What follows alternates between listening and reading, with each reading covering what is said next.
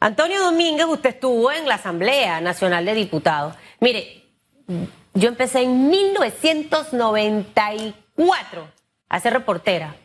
Y desde que tengo uso de razón, estos shows son parte de. Han estado involucradas mujeres, han estado involucrados varones, algunos que han sacado dedo, cachetada, puñete, o sea, ha pasado absolutamente de todo. Siento que llegó el momento de cambiar un poco las cosas, ¿no? Yo no sé si, si pasará o no pasará, porque la Asamblea es relativamente nueva en su totalidad. Fueron pocos los reelegidos y a pesar de eso todavía seguimos viendo esto. Eh, de partidos independientes, de lo que sea. Me gustaría conocer su impresión. ¿Y qué episodio parecido vivió usted en su época, señor diputado? tú, eres, cizañosa, Susan. Buenos días, Susan. Buenos días, eh, Hugo y todos los televidentes. Sí, ya tú te acuerdas del, episodio. Total, pero que me lo diga usted mejor.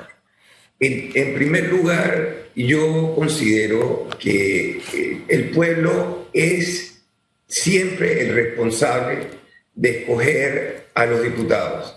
Lastimosamente, el sistema que tenemos eh, para escoger tanto al presidente, a los diputados, a los magistrados, en mi opinión, dejó de ser eficiente, bueno y correcto para el país hace mucho tiempo. Si esto no lo cambiamos, las condiciones no van a mejorar. Podemos esperar que empeoren. Solamente tienes que darte cuenta de lo que tú acabas de decir, que esto no es de ahora, pero sí se ha venido eh, acentuando con el tiempo cada vez más. Tú ves cada vez más conflictos. Eh, cuando se tienen que tomar decisiones por el bienestar de todo un país, las discusiones tienen que ser de fondo. Pero aquí llegan los términos políticos a los extremos y eh, si tú te pones a ver las discusiones básicamente van con líneas ya. Te dan una línea en tu partido, quieren que esto se haga así y tú como diputado vas como un, como un perrito faldero y vas a hacer lo que te ordena el amo. Y sencillamente no hacen lo que deben hacer por el bienestar del país. Eso no va a cambiar. No va a cambiar mientras la forma de elegir a los diputados siga siendo circuitada no va a cambiar. El poder que tienen algunos para reelegirse lo van a seguir teniendo. Y yo he escuchado muchos comentarios en la calle donde dicen que quieren que las mejores cabezas sean las que estén en, la asamblea para que las discusiones sean para el bien de un país. Mira, te voy a poner un ejemplo rápido, sencillo, fácil de entender, creo que para toda la población cuando discutíamos la ley de contrataciones públicas. Habían bajado una línea que teníamos que seguir permitiendo que las empresas corruptas siguieran licitando. ¿Tú crees que esa era una discusión de fondo? Sea, la discusión de fondo era ¿por qué no se deben permitir que estas empresas continúen? ¿Cuál es el mensaje que estamos mandando no solamente a lo interno del país, sino al exterior, a esas empresas que no deben llegar a Panamá para que no cause los problemas que han causado en otro lado, como vino a ser Odebrecht en Panamá. Entonces, la línea fue la que se impuso. Fuimos cinco diputados los que nos pusimos a dejarlo como estaba. ¿Cómo quieren que eso cambie? Y tú me preguntaste que si yo había tenido una situación. Sí, tuve una situación con el que hoy es presidente de la Asamblea el Señor sencillamente se rayó. Eh, es que cuando tú no tienes argumentos, eh, la gente no preparada, no, no preparada para discutir el caso. Yo no digo que el, Señor no esté preparado, definitivamente que tiene que estar preparado para llegar a ser lo que es, pero tal vez no estaba preparado para el tema. Salen a discutir y entonces quieren imponer criterios o posiciones que sencillamente no van y quieren que uno se las acepte. En eso, la verdad, vas a encontrar mucho problema dentro de la Asamblea. Fíjese que yo, Yo, yo, yo siempre creo que hay espacio para cambiar y cambiar para mejor. Y yo no tengo un sincerómetro para medir el corazón de nadie, es más, ni siquiera el mío. La Biblia dice que el corazón es engañoso. A, nosotros, mismos, a nosotros mismos nos engaña. Entonces yo no puedo medir el, el sincerómetro si alguien ofrece disculpas o no con sinceridad. Pero sí creo que es un paso. Porque. Sí lo puedes medir y te interrumpo. Lo puedes medir de la forma en que veas un cambio de actitud de los dos.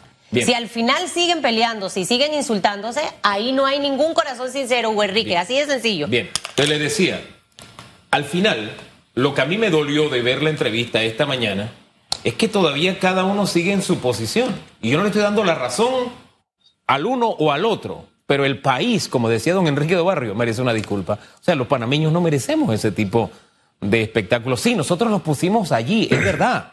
Pero por haberlos puesto allí, ambos merecen decirle al país, ¿sabe qué? En lo que yo hice mal, ofrezco disculpas. Porque ¿sabe qué? Lo que perdemos de fondo es lo que estaba en discusión. Que desde hace varios gobiernos se está dando plata y dando préstamos, entre comillas, que uno no tiene idea de a dónde van, ni a quién beneficia, ni, si realmente si el panameño... Mire, le voy a decir algo. Yo, del único gobierno que recuerdo que salían las muchachas diciendo aquí tengo mi puesto de pintar uñas y qué sé yo, fue la del señor Ricardo Martinelli. ¿Esté usted de acuerdo o no con ese gobierno? Pero de en adelante, uno vean pyme, mete billete, mete billete, mete billete, y por lo menos en aquella época tú veías los paquetes que costaban más de lo que se lo daban o todo lo que tú quieras. Y no estoy diciendo con esto robó pero hizo. No, no, no, no, no. Lo que le quiero decir es que se veía. Ahora ni siquiera se ve, sino que nos dicen, van 15 mil. Y cuando la gente te dice, hey, no tengo acceso al préstamo. Entonces, hay algo que no está funcionando bien. Entonces, perdemos de vista la discusión de fondo. Y creo que para entrar a la discusión de fondo, y que es importante porque es la plata de todos, el primer paso es, hey, ¿sabes que Yo ofrezco disculpas por lo que yo hice mal. Más allá de si el otro tiene la culpa o si yo pegué primero, el otro gritó primero. esas son esas son chiquilladas. Lo de fondo es, yo me disculpo por lo que yo hice, por mi responsabilidad, porque a mí me toca.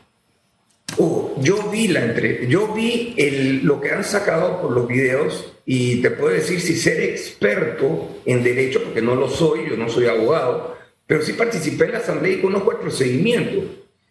Voy a reconocer que el señor Pineda, el diputado Pineda, lo que le dijo en primera instancia la presidenta tenía razón.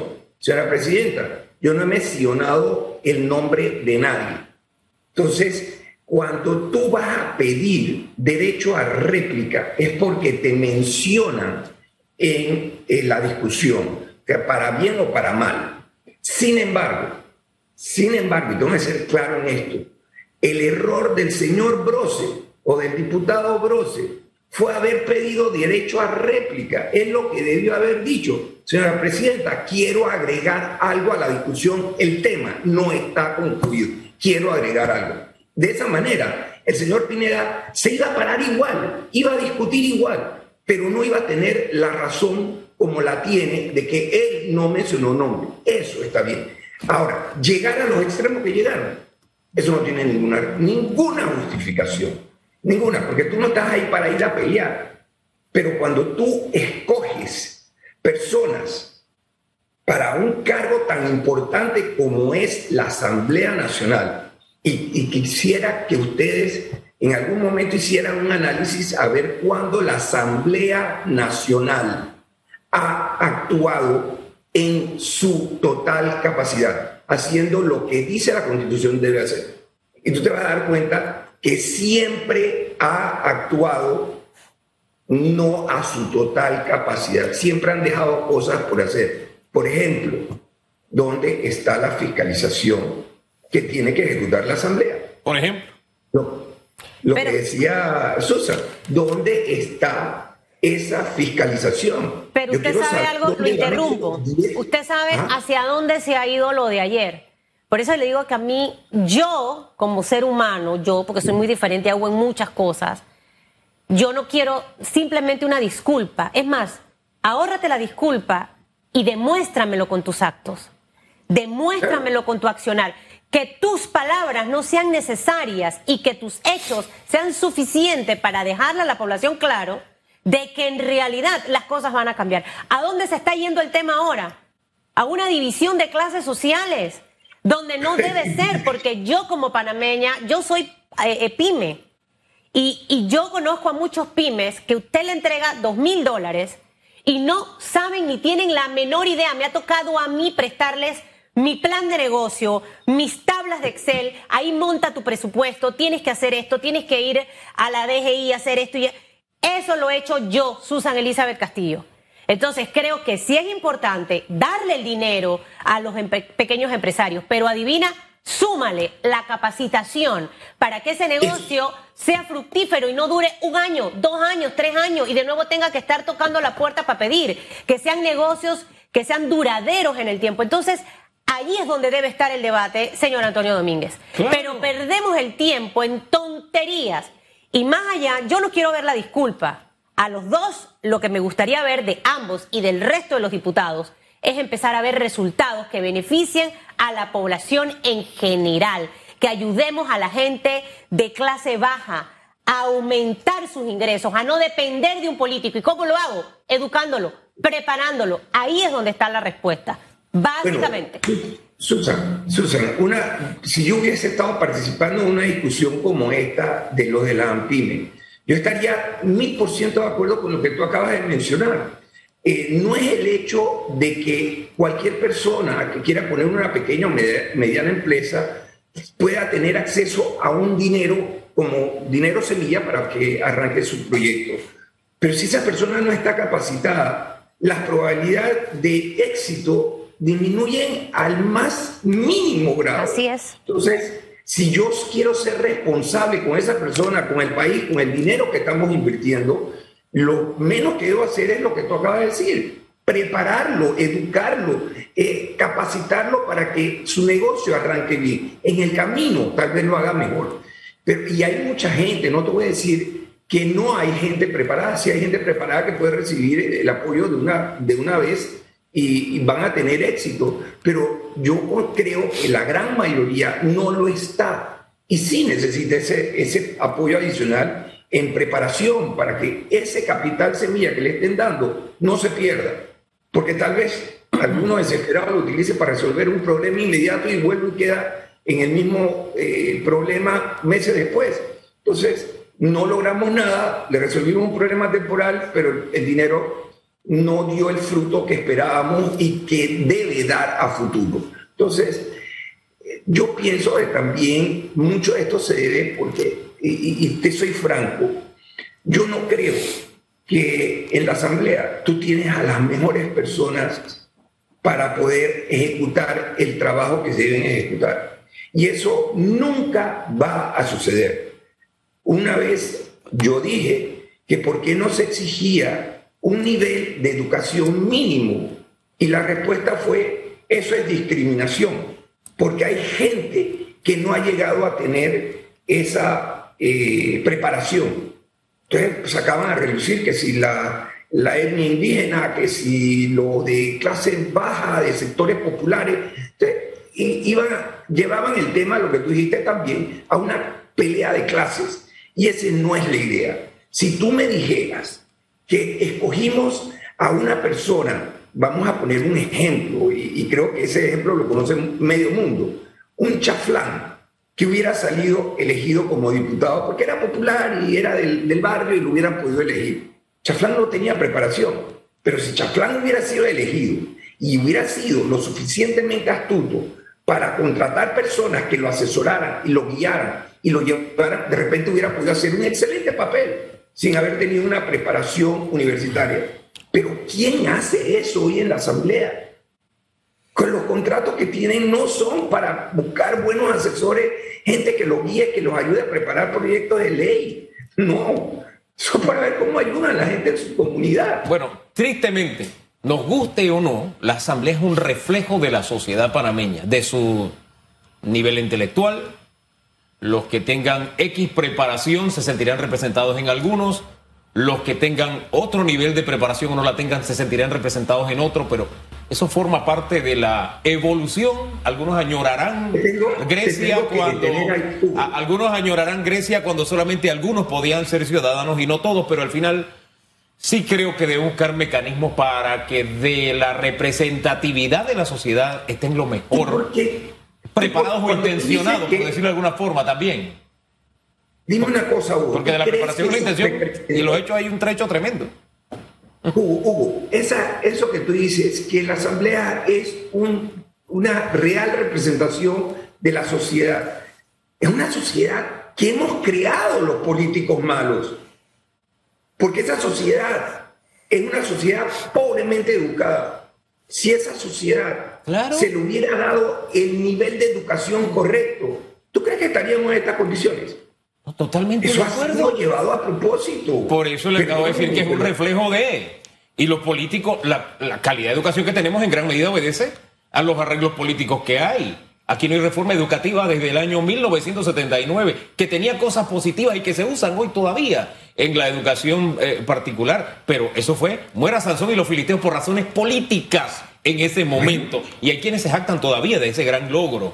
Y la educación sigue donde está. Y ahí, mire, al punto tal que hoy decirle a algunos, gracias a Dios no a todos, eh, maestros, eh, docentes, oiga, regresen a su puesto de trabajo, es muy imposible. Me, me explico, al puesto de trabajo, no es que vayan a dar clases que vayan al puesto de trabajo. Imagínense dónde estamos. Pero mire, yo quiero regresar al tema de lo ocurrido ayer. Porque volvemos al tema de que, espérate, si, tenía razón o no tenía razón, cuando lo que hay de fondo es otra cosa. Pero vamos a quedarnos si tenía razón o no tenía razón la reacción de lo que se dio. Aquí Daniel Lombana nos manda el artículo 173. Porque usted acaba de decir que si no se hace la alusión por el nombre, no tiene derecho a réplica veía que el señor Blandón, que también tiene una experiencia en la Asamblea, decía exactamente lo mismo. ¿Qué dice el artículo? Dice, el diputado o diputada no deberá hacer alusión personal de otro colega. Para mí, alusión personal no es que yo diga de que, oiga, estaba usando camisilla y es celeste. Yo digo su nombre. Si yo no digo su nombre, no es una alusión personal. Es como el tema del derecho a réplica que hace unos días un abogado me pedía. De él no se habló nunca, pero él quería derecho a réplica porque, porque él quería, pues. Entonces, si no hay una alusión personal, me parece que no cabía el derecho a réplica. Pero de ahí de tener el derecho a réplica o no al escenario que se montó, hay una distancia muy grande. Y ahí es donde llamo la atención. Porque yo creo en la fuerza de la razón, no en la razón de la fuerza, que es el punto al que estuvimos de, al punto en que estuvimos entonces con la discusión de la forma en que se desbocó. ¿No le parece? Bueno, Hugo, Hugo, si el señor Brose hubiese dicho, señora presidenta, yo quiero agregar algo más a la discusión, no, no debiera haber eh, necesidad de que sucediera en lo absoluto lo que sucedió.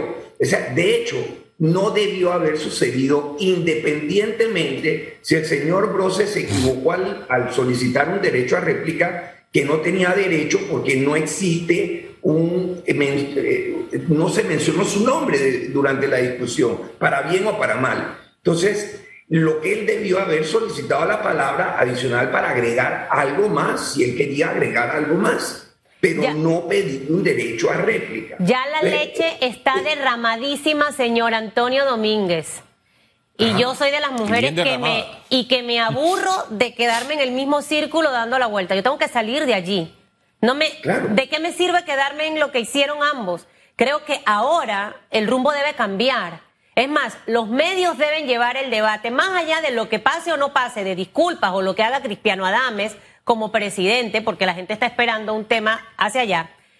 Yo me iría a ver el desempeño en este momento y la utilización de cada centavo de AMPIME, por ejemplo. Yo me iría a ver cómo el empresario en este momento está tratando de sobrevivir. Ese es el tema importante. Allí es donde tenemos que enfocarnos, en vez de estar que si contestó mal, si contestó bien, si este levantó la mano primero, si aquel la levantó después. El problema principal en este momento, ¿cuál es? La economía del país, más allá de la crisis de salud. ¿Qué está ocurriendo con muchos panameños? Están perdiendo casas, están perdiendo sus carros, mucha gente no tiene trabajo, la mayoría de la gente que cobraba 600 dólares está cobrando la mitad porque el trabajo no da para pagar la jornada completa. ¿Cómo hacemos para incentivar a ese sector empresarial que aporta más allá del 60% del Producto Interno Bruto? Ahí, allí es donde yo quiero ver a los diputados en realidad involucrados. Eso es lo que tenemos que hacer. Y si hay que fiscalizar a PYME, u otras instituciones, hay que hacerlo, porque es el dinero de todos los panameños y tenemos que tener claridad con eso. Yo no quiero que usted se vaya, Pérez, Pérez, que ya quiero dejar a Pineda y a Brose porque capaz que hasta que sueño con los dos. Yo quiero hablar de un minuto del tema del Ministerio de Obras Públicas. Mire, yo en la mañana chifeo hueco, pero a cantidad. ¿Puede? Es más, los voy a grabar.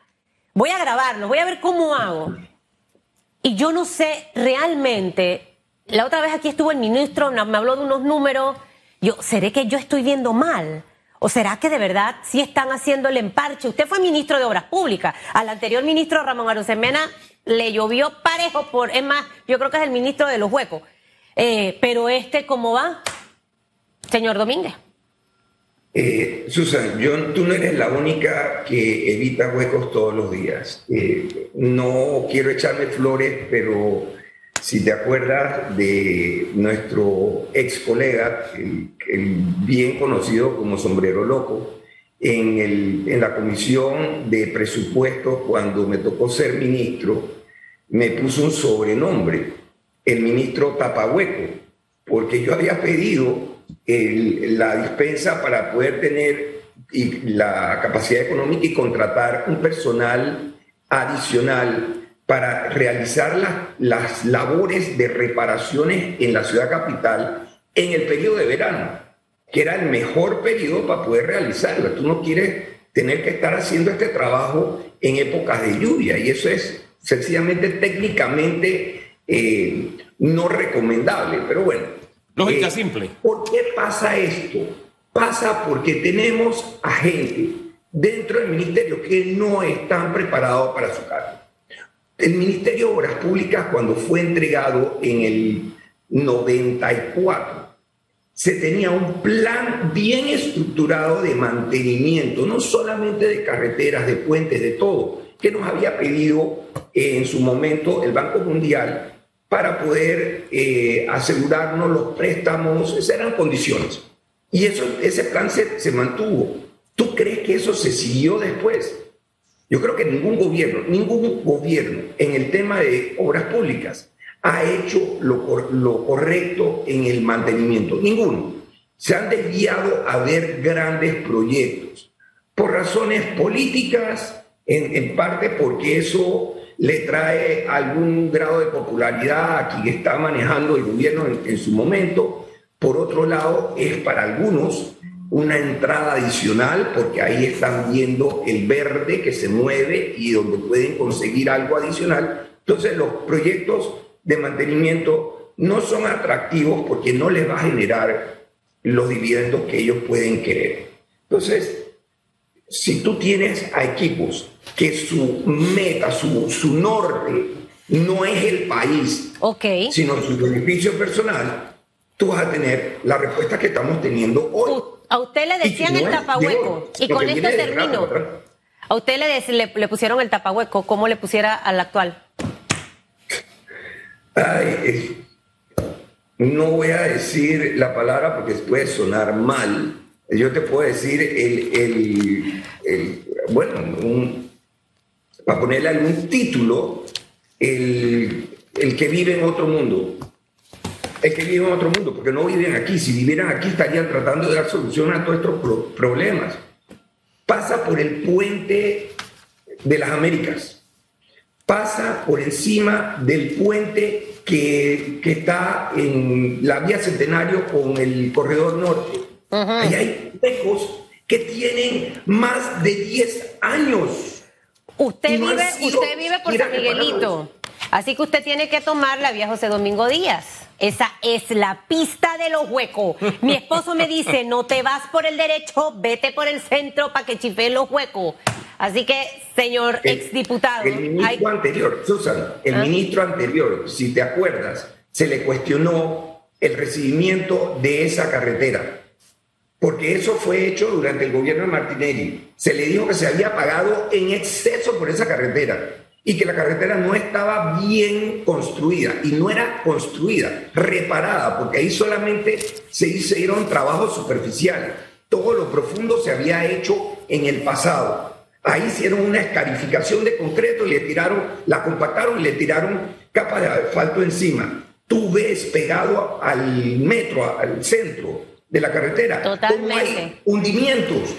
¿Quién, qué ingeniero preparado puede aceptar eso? Ministro Sabonge, a meterse ahí en todo eso. porque hay muchos temas allí. Ya yo no quiero comprar más amortiguadores, todavía los estoy llorando.